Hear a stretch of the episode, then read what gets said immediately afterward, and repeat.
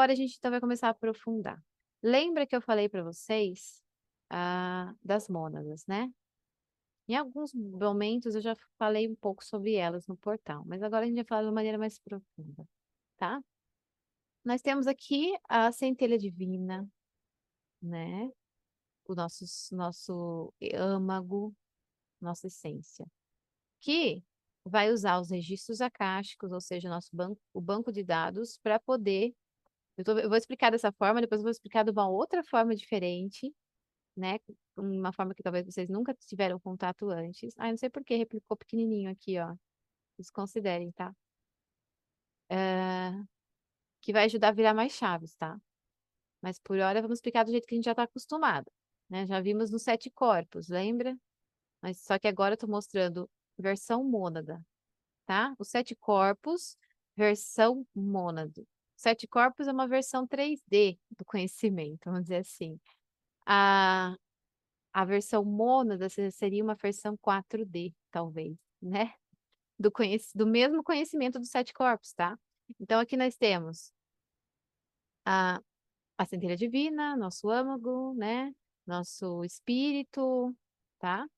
Daí, nós temos uh, os registros acásticos, seria o banco de dados, tá? A nossa mônada, de fato, tá? Seria o equivalente ao corpo, é esse corpo aqui, que é o corpo búdico, se não me engano, né? O corpo búdico, né? Ele está equivalente aqui à mônada, tá? Depois nós temos o regente monádico. O regente monádico, lembra, é o mental superior, é o nosso corpo mental superior. Isso aqui é uma constituição de uma pessoa, de um ser, tá? Então, aqui seria o nosso mental superior. O mental superior, lembra que é aquele corpo que é o responsável pela encarnação? É aquele corpo que faz o planejamento, que planeja tudo, né? Que, como que vai ser, tal, tal, tal. Ele que planeja, ele pega as informações dos registros acásticos, ele pega a informação dos ban do banco de dados e faz planejamento de encarnação. Só que vamos pensar, vamos pensar aí, se você fosse Deus, você é, né? Mas vamos se colocar na posição de Deus. Por que que Deus é, faz isso, né? Por que que ele nos projeta aqui na vida? Ninguém sabe a resposta certa para isso, né? A resposta né, mais próxima da realidade. O que a gente sabe, né, da mente como no... da forma que a nossa mente consegue conceber, é que Deus quer se experienciar infinitas possibilidades. Ele é tudo que é. Ele é o vazio, ele é o, o, o, o quântico, ele é o espaço escuro. Ele é tudo que é. Ele já é tudo que existe, compactado. Tá? Ele é tudo que é, só que de forma compactada e ele quer se experienciar, ou seja, ele quer testar todas as possibilidades que existem, sejam elas boas ou ruins. Quando eu digo todas, eu digo todas, eu não digo só experiências boas e bonitinhas, ele quer se experienciar em todas as versões dele mesmo, em todos os níveis de ser, em todas as infinitas possibilidades. Inclusive, tem um livro que eu tenho que fala sobre isso. Eu não estou com ele perto aqui chama infinitas possibilidades, tá? Para quem tiver interesse. Ele quer se experienciar infinitas possibilidades.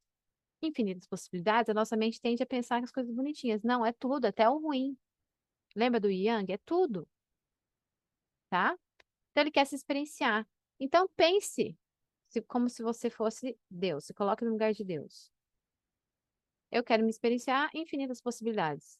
Por que, que eu vou ficar esperando uma vida acabar para eu começar outra? Por que, que eu tenho que ficar lá esperando? Ele não fica esperando. Tá tudo acontecendo ao mesmo tempo. Aí que entra a jogada do tempo. O tempo é que divide. Lembra que eu falei lá com o Mark Twain falou, né? O tempo é que divide os eventos de forma cronológica, né? Principalmente na terceira dimensão, para que a gente entenda mas, é que, mas, na verdade, o tempo é uma ilusão da mente, porque tudo isso acontecendo ao mesmo tempo. Falei tempo diversas vezes, né? Mas está tudo acontecendo, aqui e agora. Aí, o que, que esse regente monástico faz, então? Ele não planeja uma encarnação. Ele planeja infinitas possibilidades. Aqui, o que se tem conhecimento, esse conhecimento que eu estou trazendo das mônadas, eu estou misturando um pouco com outros conhecimentos, né? Porque é, da, da, esse conhecimento das mônadas vem da, da teosofia, tá? Mas a teosofia não entra nessas particularidades de realidades paralelas, etc. Do tempo, nada. Eles falam que é assim, que foi como Helena Blavatsky trouxe, principalmente Helena Blavatsky, né? Trouxe nos seus livros. Mas é, eu estou agregando informação aqui agora, tá? Para vocês, para entender é, outros conceitos usando esse esqueleto aqui das mônadas. Ok? Então, o que, que a teosofia fala? A teosofia fala que tem um regente monádico, e o regente monádico, ele se né, subdivide em 12 é, mônadas menores. Ok? Pode ser que seja só assim? Pode. Mas eu acredito em infinitas possibilidades, ok? Mas isso também gera infinitas possibilidades. Aqui nós estamos dizendo de um espírito. Para mim, esse espírito, ele está ligado com os, o meu entendimento, ok? Ele está ligado com os sete raios. Então, esse espírito aqui seria uma força de um raio, tá? Que vai trabalhar suas infinitas possibilidades dentro daquele raio. Ok? Aí, aqui, mas daqui para cima, eles é, são coisas que estão interligadas com os outros, tá? Mas aí é para outro momento. Vamos voltar aqui. O regente monádico, ele seria, então, o nosso mental superior, aquele que planeja as encarnações. Aí já não é mais como a gente devia falando até agora, a encarnação dessa vida, e sim as encarnações.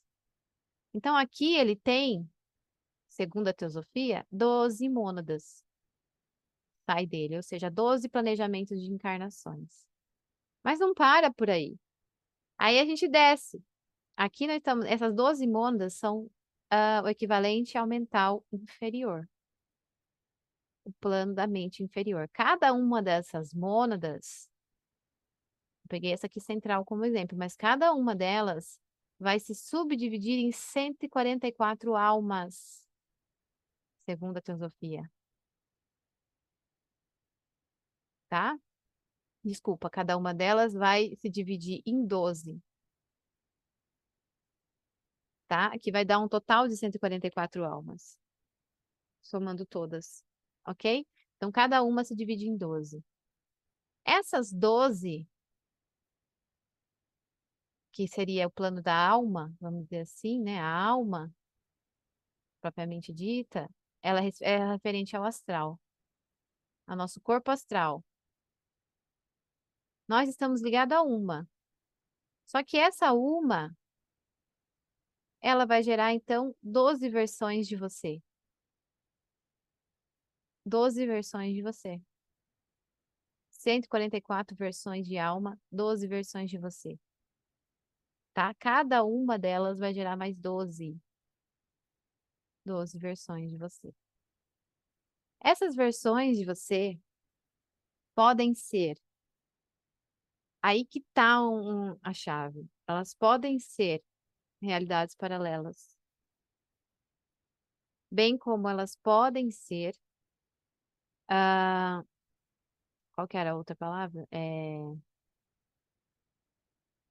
Realidades paralelas, só que vocês vão entender realidades paralelas a outros níveis, tá? Aquelas realidades paralelas em que nós estamos ainda projetando, são projeções, como realidades paralelas palpáveis, tá? Podem ser essas duas, essas duas hipóteses. Ou as duas sendo uma só também, né? É muito abstrato esse conhecimento, mas é real. Então, aqui seria a mônada descendo, né? Ela, ela continha tudo que existe dentro dela, né? Tudo que é, é ela.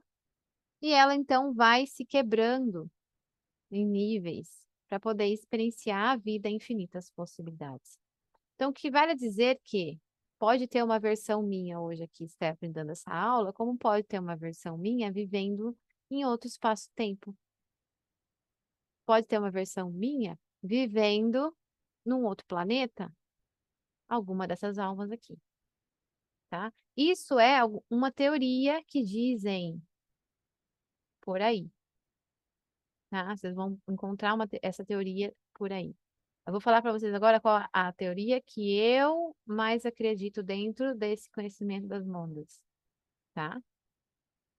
Então, aqui, né, eu coloquei a gente, esse vermelhinho equivale ao corpo físico, ou seja, você vivenciando aqui. Só recapitulando antes de falar da minha teoria, né? Então, nós temos aqui os sete corpos, ok? Só que demonstrado de forma diferente.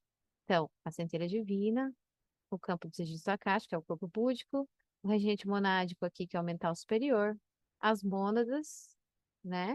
São 12, que seria o mental inferior, a alma, que seria o corpo astral, e nós temos o corpo etérico, né? Que são 12 versões de nós vivendo, tá? Cada uma já projetando alguém em- é, no plano físico. Ok? Só que na no meu entendimento desse processo da Monda, eu entendo o quê? Eu vou vou mudar de slide para explicar melhor. Aqui também, antes de mudar de slide, esse negócio aqui ficou atrapalhando. Mas enfim. Aqui seriam as dimensões, né? As dimensões. ah, vou tirar da frente, as dimensões explicadas, tá? Então, a primeira dimensão, segunda. é, primeira dimensão, então, seria o todo, né? Segunda dimensão seria a centelha divina, o espírito. A terceira dimensão, nós temos aí ah, o campo dos registros acásticos. A quarta dimensão é o mental superior. A, a terceira, no caso, né? Porque a primeira aqui não seria a primeira, seria o zero, né? O ponto zero. Primeira, segunda, terceira, quarta dimensão, que seria o tempo.